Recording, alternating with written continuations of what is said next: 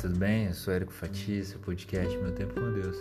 Eu quero compartilhar com você hoje a palavra de Deus está em Mateus 7, verso 24, que diz assim: Quem ouve minhas palavras e as pratica, tão sábio como a pessoa que constrói a sua casa sobre uma rocha firme. Eu quero falar hoje sobre uh, uma torre inclinada, fazendo uma releitura do texto de Adam Rose. Talvez você, assim como eu, já tenha ouvido falar na famosa Torre de Pisa, na Itália, né? É uma torre torta. Mas será que você já ouviu falar da Torre Inclinada de São Francisco? É isso mesmo. É, é chamada de Torre do Milênio. Ela foi construída em 2008 e é um grande arranha-céu de 58 andares e ele é ligeiramente torto. Uma grande imposição com orgulho, né? O centro de São Francisco nos Estados Unidos. Eu mesmo nunca tinha ouvido falar no Millennium Tower, é, que é o mais alto prédio da cidade de São Francisco. E depois da leitura desse texto eu fui pesquisar, é realmente um prédio muito grande. E, e ele é torto, é inclinado, assim como a Torre de Pisa. Só que tem um problema o, o maior prédio de São Francisco, ele tem a sua fundação não suficientemente profunda. Então agora eles estão sendo forçados a reformar aquele prédio com reparos que podem custar mais caro do que toda a torre quando foi originalmente construída já reparou, já parou para pensar, né? Quer dizer, o mal feito sai caro demais, né?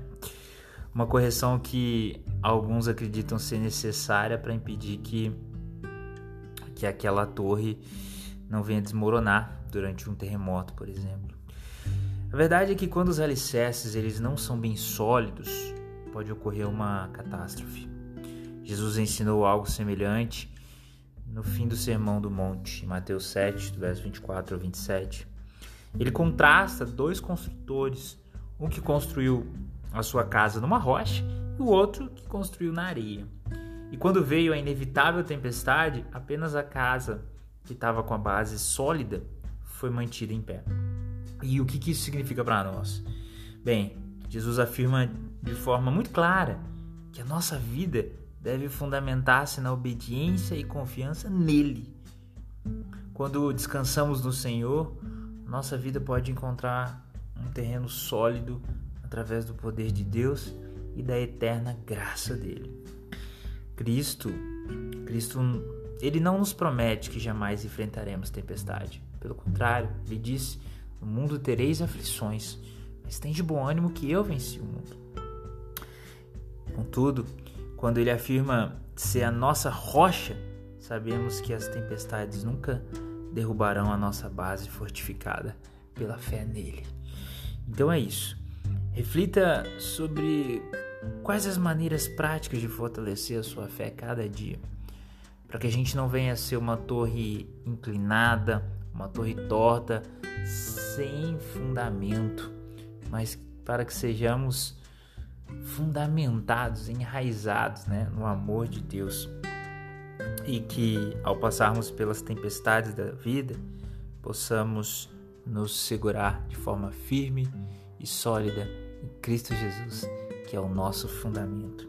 Que Deus te abençoe, que você tenha um fortalecimento na sua ligação com Cristo Jesus. Recomendo para você hoje a leitura de Mateus 7.